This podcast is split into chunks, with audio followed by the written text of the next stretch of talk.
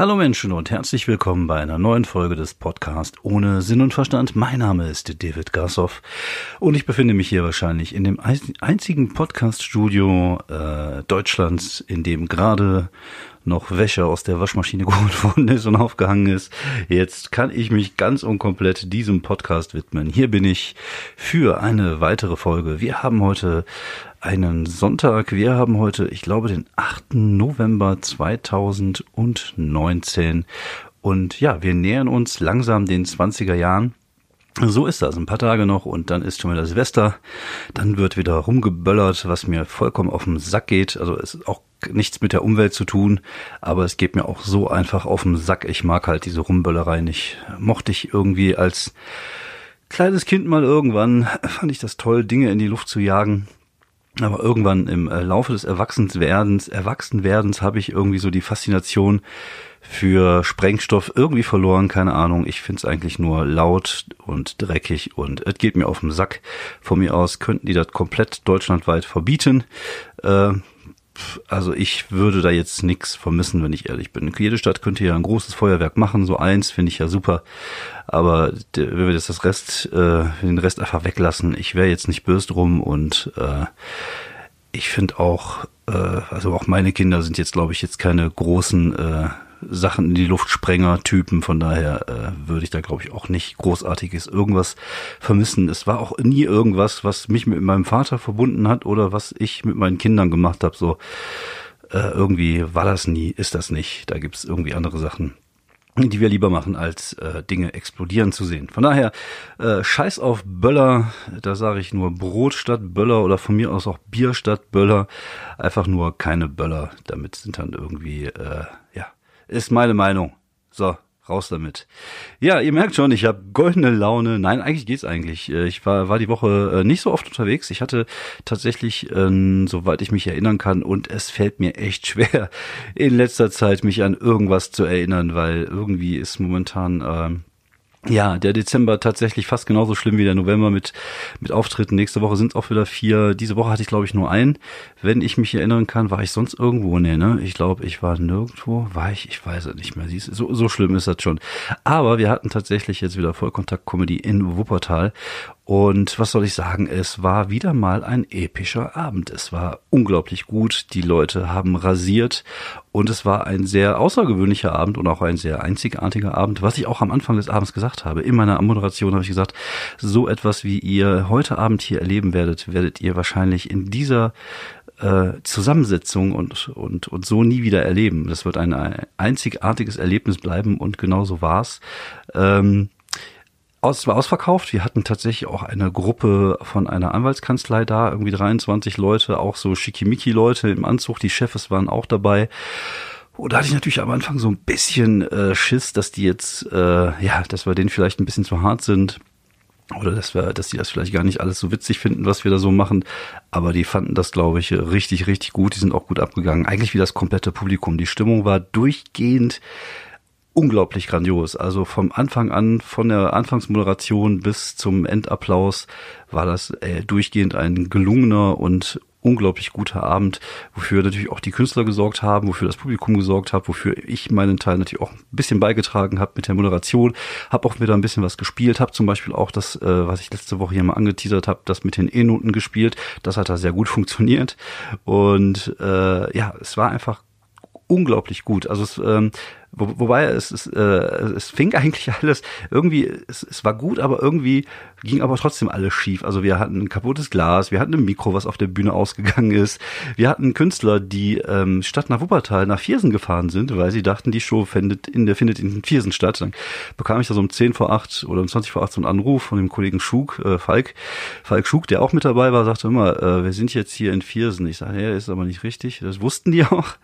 Und äh, ich bin aber relativ entspannt geblieben, einfach weil ich wusste, ich hatte ja fünf Künstler an dem Abend, ähm, die drei in dem Piersener Auto, die aus Köln kamen, also Falk Schug, Larissa Magnus und Lara Autsch und dann halt noch Udo Wolf und Sertat Schmutlu.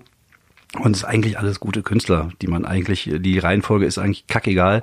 Das heißt, dann habe ich halt einfach äh, vorne ein bisschen länger gemacht, habe ich 20 Minuten gemacht mit der Anmoderation, dann kam Udo und dann kam Sertac, beiden hatte ich auch gesagt, macht ruhig mal 20 Minuten. Und beide kamen unglaublich gut an.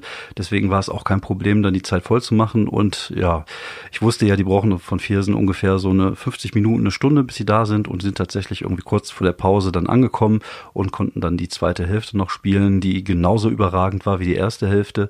Äh, Gerade am Schluss der äh, Werther Schug, der schon leicht an dem Tee hatte, glaube ich, weil die sich auch eine Flasche Wein reingeschraubt haben aus Frust auf der Fahrt. Also ich glaube, Larissa nicht, die gefahren ist, hoffe ich zumindest. Ähm, auf jeden Fall hatten die schon leicht einen im Tee und hat man aber gar nicht gemerkt. Die hatten, glaube ich, richtig Bock und äh, am Ende hat äh, Falk nochmal so abgerissen, dass sie ihn nochmal auf die Bühne geholt haben. Er hat zwei Minuten Zugabe gespielt, die eigentlich, glaube ich, dann hinterher 18 Minuten wurden.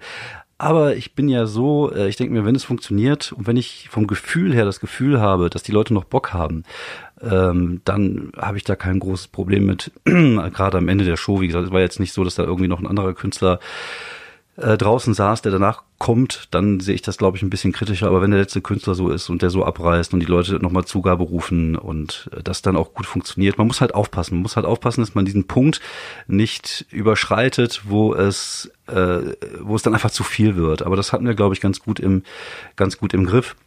Wobei äh, Falk, glaube ich, ausschließlich ähm, Crowdwork gemacht hat, also Impro gemacht hat. Das muss man einfach mal sagen, äh, das weiß er auch, das habe ich ihm auch gesagt. Ich finde, Falk ist mit ähm, Christine Olivier und Sascha Korf so mit das Beste, was ich je gesehen habe auf, auf Bühnen, was so Crowdwork angeht. Und so halt, Crowdwork bedeutet mit dem Publikum was machen. Das heißt, er hat kaum Material gespielt, sondern hat echt immer nur mit dem Publikum und dann Gags gemacht und hier Fragen gestellt. Und das kann der wirklich überragend wie kein anderer. Und äh, ja, von daher, die Leute hatten Bock drauf und dann habe ich äh, Verständnis dafür und dann habe ich auch kein Problem dafür, wenn man ein bisschen überzogen wird.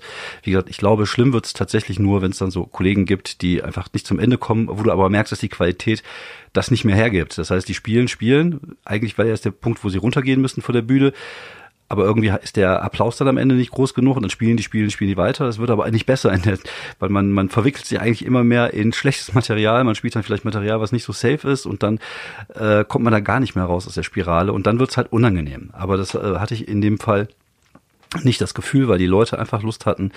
Und äh, ich glaube, wenn es auch unangenehm gewesen wäre, hätte ich äh, auch noch mal ein Zeichen gemacht, dass der jetzt von, von der Bühne runtergehen soll. Oder ich hätte ihm einfach von hinten mit meinen 90 Kilo von der Bühne runtergerammt. Aber das war nicht und von daher äh, habe ich das äh, habe ich das durchgehen lassen und das war ja für die Leute auch super. Von daher kein Problem. Äh, was ich dem äh, guten Falk auch hinterher gesagt habe, dass ich das äh, natürlich überragend fand, was er da gemacht hat. Auf der anderen Seite, so geil wie das auch ist und so gut wie ich das auch fand und so lustig wie das auch die Kollegen fanden, ähm, ich bin immer noch der Meinung, dass Crowdwork immer so ein Stück weit auch easy way out ist. Also wenn man diese Fähigkeit besitzt, dann ist es natürlich immer gut, gerade als Moderator. Wie gesagt, ich fühle mich da gerade erst rein. Ich bin da jetzt nicht besonders gut drin, aber ich habe es tatsächlich am Anfang auch ein bisschen gemacht und es hat auch gut funktioniert, aber ich bin da noch sehr zurückhaltend, im, wie gesagt, im Gegensatz zu so Leuten halt wie Falk oder Christi äh, Christiane. Aber ähm, es ist halt immer einfach, das zu machen. Das heißt, wenn du merkst, dass dein Material nicht funktioniert, und das hatte ich zum Teil auch so ein bisschen beim Falk das Gefühl, dass er ein, zwei Mal versucht hat, ins Material reinzugehen, aber dass das dann irgendwie nicht so, und dann ist er halt direkt schon wieder umgeschwenkt in die, in den Crowdword-Modus und Crowdwork, Crowdword, Crowdwork-Modus und hat die dann wieder geholt, was dann wieder hu, äh, ab nach oben ging. Äh, das ist eine coole Fähigkeit, wenn man sie besitzt, aber man muss halt trotzdem Material haben und man muss sich auf sein Material verlassen können und auch in der Lage sein, Material zu spielen, weil ähm, es ist aber ist ein kleiner Laden, die Leute sind ja sowieso kommunikativ. Es war, glaube ich, auch einfach das ideale Publikum für Crowdwork. Die hatten da Bock drauf, wie gesagt, auch mit diesen Anwälten und der hat auch das so geil gemacht, immer so hin und her und das war, wie gesagt, überragend. Aber du hast halt nicht immer diese Art von Publikum. Manchmal hast du auch nur 13 Leute da sitzen, von dem einfach keiner den Maul aufkriegt, wo du sowas nicht machen kannst. Oder bei Nightwatch oder im Quatschclub. Quatschclub vielleicht noch, wenn du, ne, so, das sind ja viele Touris und so. Ich glaube, dann kann man das sowas machen. Aber jetzt zum Beispiel mein Nightwatch in irgendwelchen großen Hallen oder so, das, das wird dann einfach nicht funktionieren.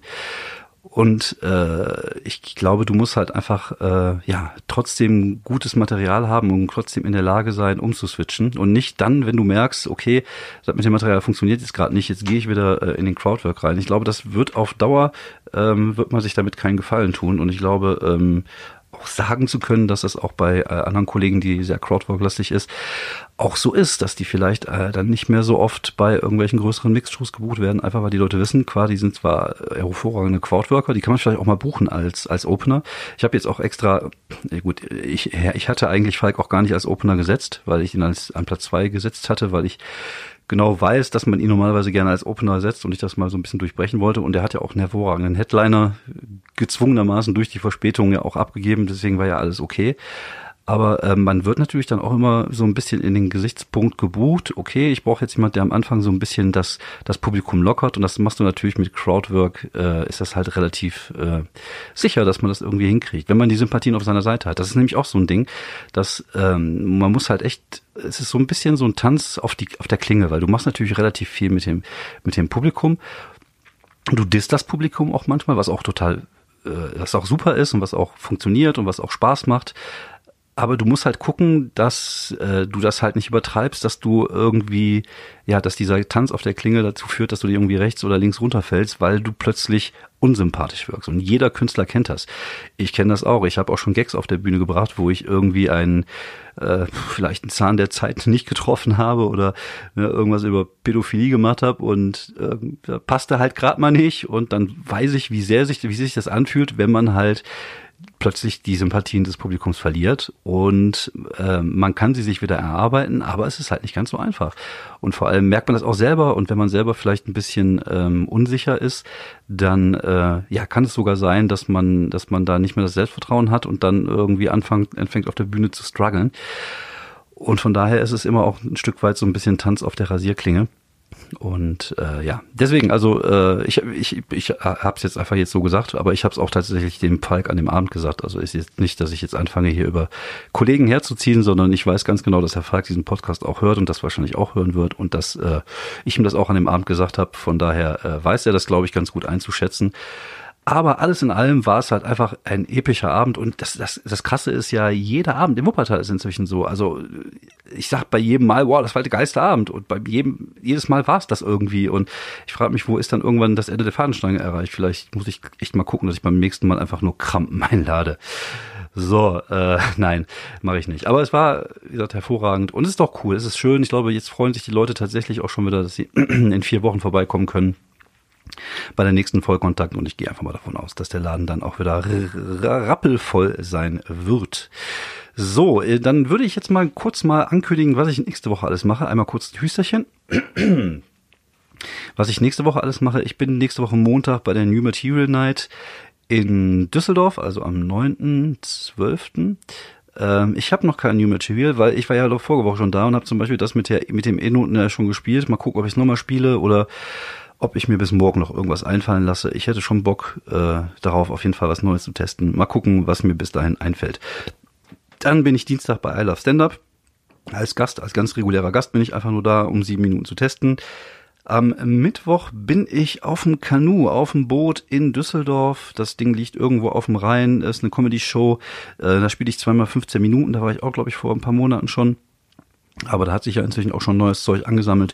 Da werde ich auch so eine Mischung machen aus altem Material und vielleicht ein bisschen was rumtesten. Und dann bin ich am Samstag äh, nochmal bei Thorsten Sträter in Kastrop dabei ähm, als Support. Auch da wieder 1500 Leute. Diesmal bin ich ein bisschen entspannter, halt einfach, weil ich es schon mal gemacht habe und ich weiß, ich werde schon nicht abkacken. Ich kriege das schon irgendwie auf die Kette.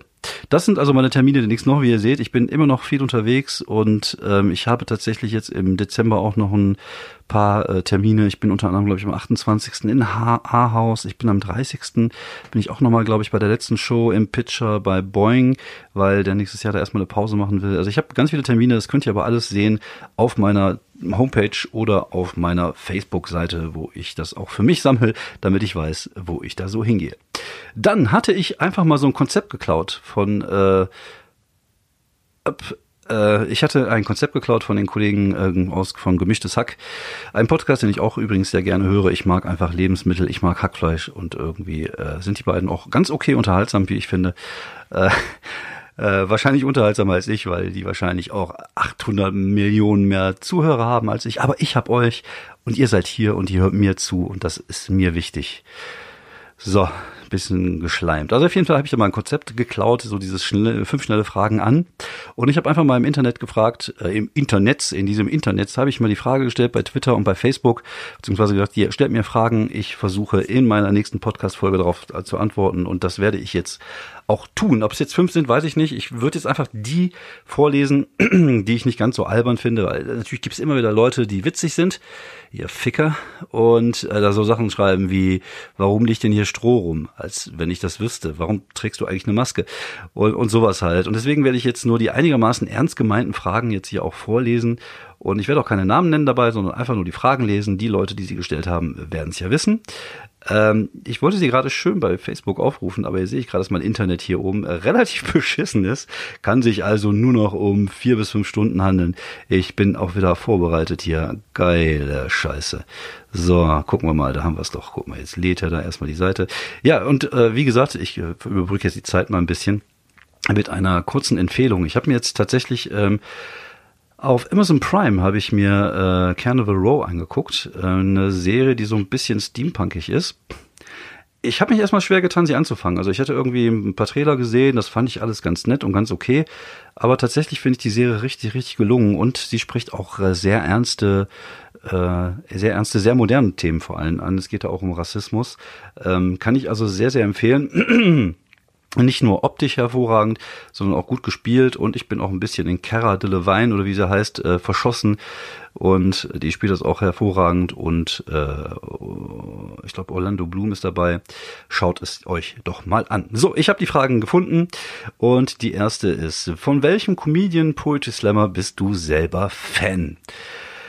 Ähm, ich muss sagen, so aus dem, aus dem Bereich Poetry Slam gibt's so zwei Leute, die ich, äh, die ich sehr unterhaltsam finde. Einmal Jan-Philipp Zimmi, der geht aber eher so in Richtung abstrus, absurd. Das ist auch jemand, bei dem ich nicht alles lustig finde, aber ich finde halt äh, echt so Sachen dabei, die ich wirklich sehr, sehr gut finde. Und auf der anderen Seite halt Thorsten Sträter, da bin ich tatsächlich wirklich Fan, weil ich ihn halt einfach witzig finde.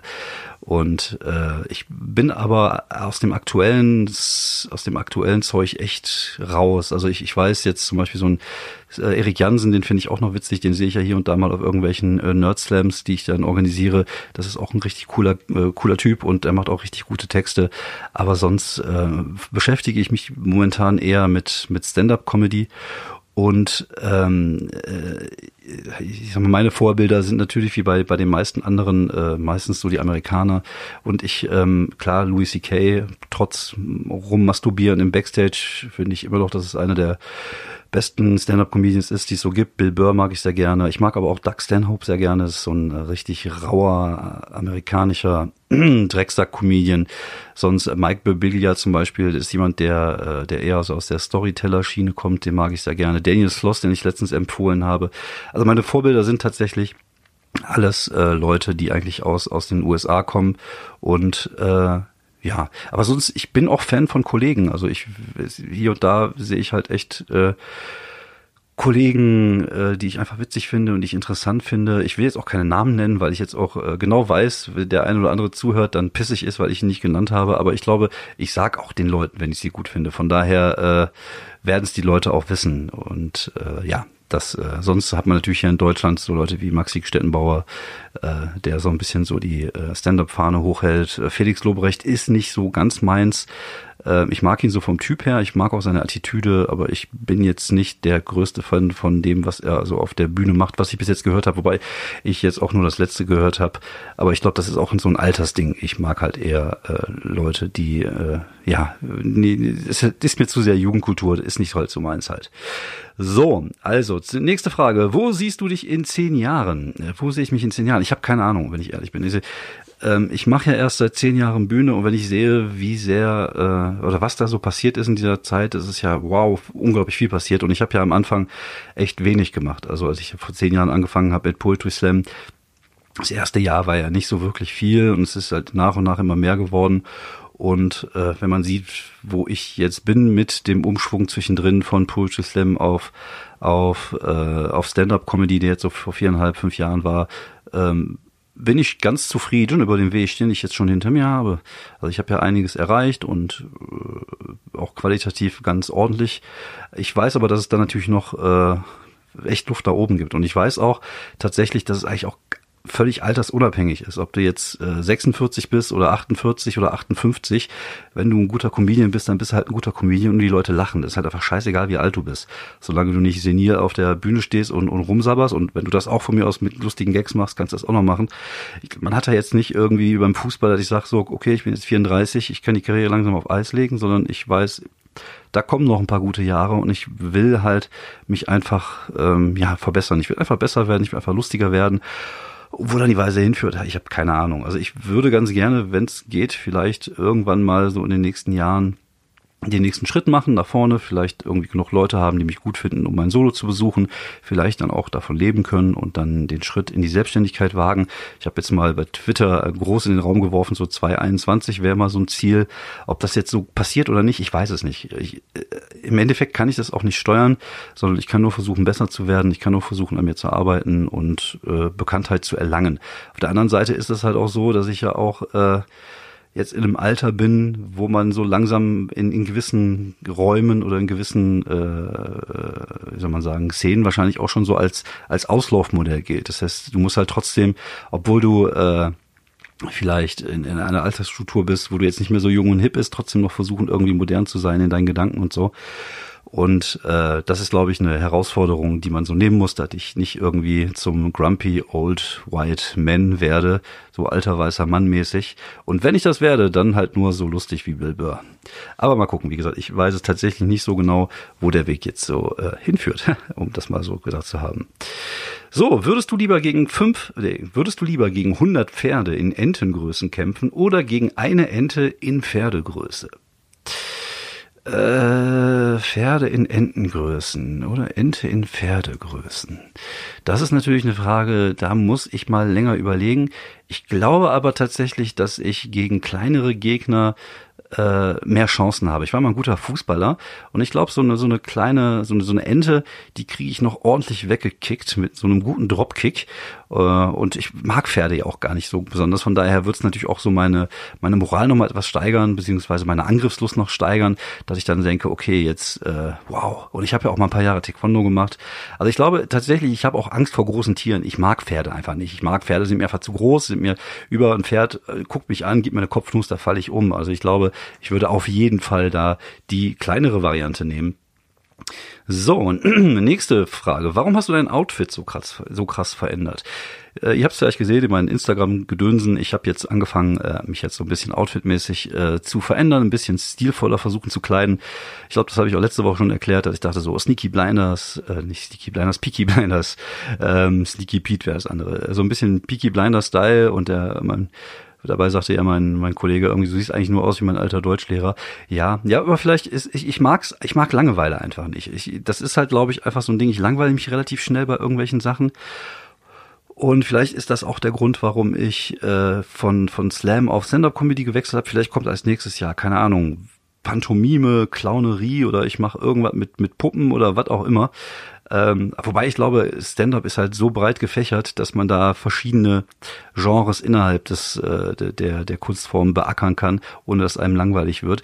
Aber mir wird halt relativ schnell langweilig. Also ich hatte ja auch sehr oft so lang so diesen Nerd-Style, dann mal mit mit Karo-Hemden und so mit so Flanellhemden und Trucker-Cap, mal den Trucker-Style und jetzt diesen Stil.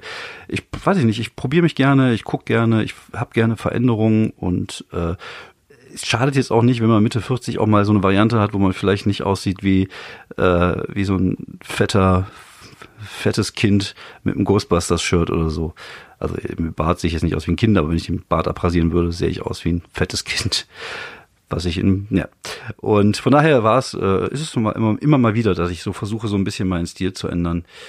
So, äh, wie kommen deine Frau und deine Kinder mit deinem Nerd-Sein klar? Eigentlich ganz gut. Wir sind da auf einer Wellenlänge und ich habe auch momentan tatsächlich nicht so wirklich die Zeit, das extrem auszuleben. Ich zocke relativ wenig. Das Einzige, was ich mir rausnehme, ist Serien gucken in dem Moment oder mal Filmchen. Aber da macht meine Frau mit. Von daher sind wir da relativ entspannt. Und äh, jo, in welchem Alter warst du stubenrein? Ach, schon wieder so einer, der lustig sein will. Lieber lass das lieber mir, du Ficker. So, was haben wir denn noch hier? Star Trek oder Star Wars? Oh, das ist auch so eine Glaubensfrage. Ist wie irgendwie äh, FIFA oder ISS oder oder Pro Evolution Soccer oder äh, ich, ich ich finde einfach beides geil. Ich bin, muss ehrlich zugeben, dass ich momentan so ein bisschen Star Wars müde bin, weil das jetzt alles auch so, so viel war in den letzten Jahren. Äh, ich hätte wahrscheinlich am Anfang gesagt Star Wars. Ähm, aber jetzt finde ich eigentlich beide cool und gucke auch gerne mal einen guten Star Trek Film oder ich habe ja auch in den 90ern The Next Generation gesuchtet, wie, wie, wie, äh, ja, wie ein, wie ein Junkie. Von daher mag ich das auch. Ich bin da relativ entspannt. Ich denke mir irgendwie einfach beides. Ich kann ja beides gucken, von daher so. Ähm, Hattest du vor 20 Jahren gedacht, heute im Bereich Comedy Fuß zu fassen? Auf keinen Fall. Ich, vor 20 Jahren hätte ich noch gedacht, boah, Comedy ist was für Schwachmaten. Ähm, ich hatte ja schon Probleme damit, überhaupt äh, mit dem Slam anzufangen, weil ich mir dachte, das ist so Literatur, Snack, das ist so gar nicht mein Ding. Und ich war auch jemand, der früher überhaupt gar nicht vom Menschen reden konnte, frei. Das war überhaupt nicht so meine Kernkompetenz, sondern ich äh, war echt immer sehr zurückhaltend und das konnte ich überhaupt gar nicht. Von daher, äh, nein, hätte ich niemals gedacht. Äh, ich ärgere mich vielleicht ein bisschen darüber, dass ich vielleicht nicht früher angefangen hätte. Wäre ich vielleicht jetzt weiter oder, oder wäre zumindest äh, jünger besser gewesen. Aber auf der anderen Seite, äh, das ist halt einfach mein Lebensweg und ich habe dann dafür halt auch sehr viel Erfahrung, äh, auf die ich zurückgreifen kann, sehr viele Geschichten. Und ich glaube, äh, dass es einem Stand-up-Comedian eigentlich auch gut tut, wenn er ein bisschen Leben in der Hinterhalt hat und nicht direkt mit 20 berühmt wird und dann äh, ja nicht mehr lebt, weil das sind eigentlich so die, äh, die Sachen, die einem so ja, zu gutem Material verschaffen. Also die guten, die einem guten Material, gutes Material verschaffen, einfach mal gelebt zu haben. So, trägst du den Bart, weil du zu faul bist, um dich zu rasieren? Jein. Also zum einen, wie gesagt, ich finde mein Bart eigentlich ganz okay, wobei ich könnte auch einen geileren Bart haben. Also da hat bei mir erstmal sehr lange gedauert, bis ich einen Bart gekriegt habe. Ich glaube, irgendwie so mit Mitte 30 hat es erst angefangen, so richtig zu sprießen. Und ich bin jetzt immer noch nicht so zufrieden. Da könnte mehr gehen, sag ich mal. Aber äh, ja, ich trage ihn, weil ich zum einen zu faul bin, mich zu rasieren und zum anderen einfach, weil ich, wenn ich keinen Bart habe, halt aussehe wie ein fetter 13-jähriger Junge. Und von daher, äh, ja, ist die Variante Bart eigentlich schon ganz okay für mich. So, was haben wir denn nächstes, als nächstes hier? Zombie-Apokalypse, Gewehr oder Kettensäge? Gewehr oder Kettensäge bei der Zombie-Kalypse? Ich glaube, auch da ist die Antwort relativ leicht. Ich bin ja sehr pragmatisch als jemand, der ja schon seit Jahrzehnten Zombie-Filme guckt. Wie gesagt, mein allererster Film mit elf Jahren. Ähm, großer Fan des Genres und ich würde da immer das Gewehr nehmen. Einfach, weil Zombies sollte man, wenn möglich, auf Entfernung bekämpfen. Und sagen wir mal ehrlich, eine Kettensäge ist stylisch, hört sich geil an, aber was ist, wenn da kein Benzin mehr ist? Gut, du kannst natürlich auch keine Kugeln mehr im Gewehr haben, aber so eine Kettensäge ist halt einfach unhandlich. Wer schon mal einen ehemaligen Lebenspartner mit der Kettensäge äh, zerschnitten hat, der weiß, äh, ist eigentlich eher ein unhandliches Gerät, da lässt sich mit einer Machete wahrscheinlich besser arbeiten. Generell Klingenwaffen wäre ich vorsichtig, weil wir wissen ja, Kopf abhacken, äh, ich glaube, es ist auch gar nicht so fucking einfach, einen Kopf abzuhacken, weil da ist ja auch irgendwie so ein Stück weit Knochen. Und ich, die machen halt immer in dem Film, da machst du immer Slash und dann fliegt der Kopf. Und ich glaube, im echten Leben ist da schon mehr, äh, musst du schon mehr dran arbeiten. Und wenn du jetzt, sagen wir mal, so sieben Zombies hast und du hast dann einen am Boden liegen und du musst den irgendwie, keine Ahnung, 18 Mal mit der Axt auf dem, auf dem, auf dem Kopf schlagen oder auf die Wirbelsäule schlagen, damit die, damit die durch ist, dann bist du, glaube ich, mit einem Gewehr und einem relativ gut gezielten Gehirnschuss auf jeden Fall auf der sicheren Seite.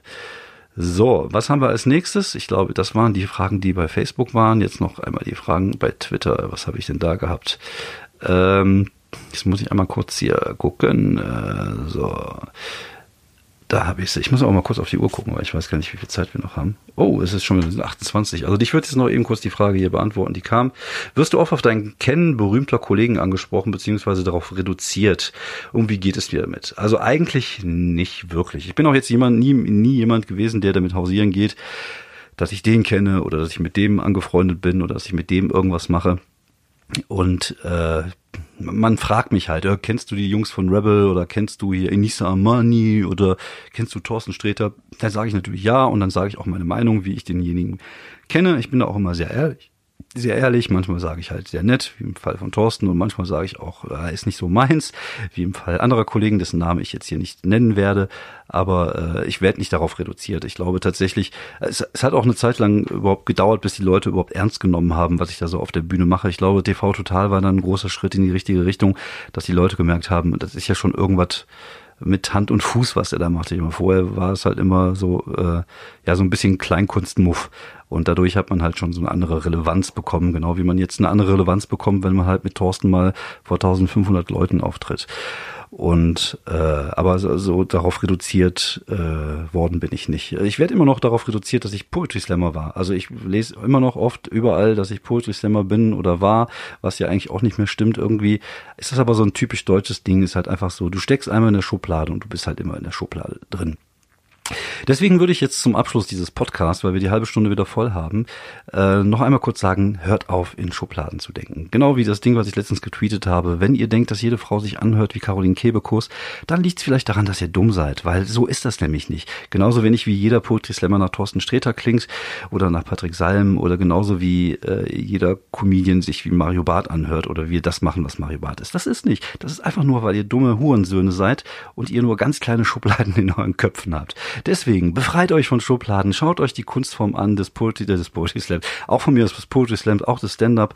Dann werdet ihr eines Tages so unglaublich geile Abende erleben, wie wir das jetzt in Wuppertal gehabt haben.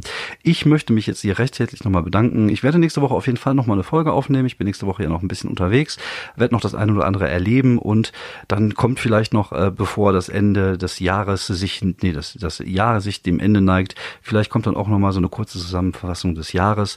Vielen, vielen Dank fürs Zuhören. Ich grüße hier alle, die mich, äh, die mich kennen. das scheiße. Ich grüße hier alle, die mich kennen. Ganz besonders meine Mama. Die ist, die ist nämlich immer dabei, wenn ich hier podcaste. Und ja, vielen Dank nochmal an die tollen Künstler, die jetzt in Wuppertal dabei waren. Ich glaube, Sertac hört mich, Falk hört mich. Vielen Dank für den schönen Abend und ich wünsche euch eine schöne Restwoche und wir hören uns. Bis dann. Ciao.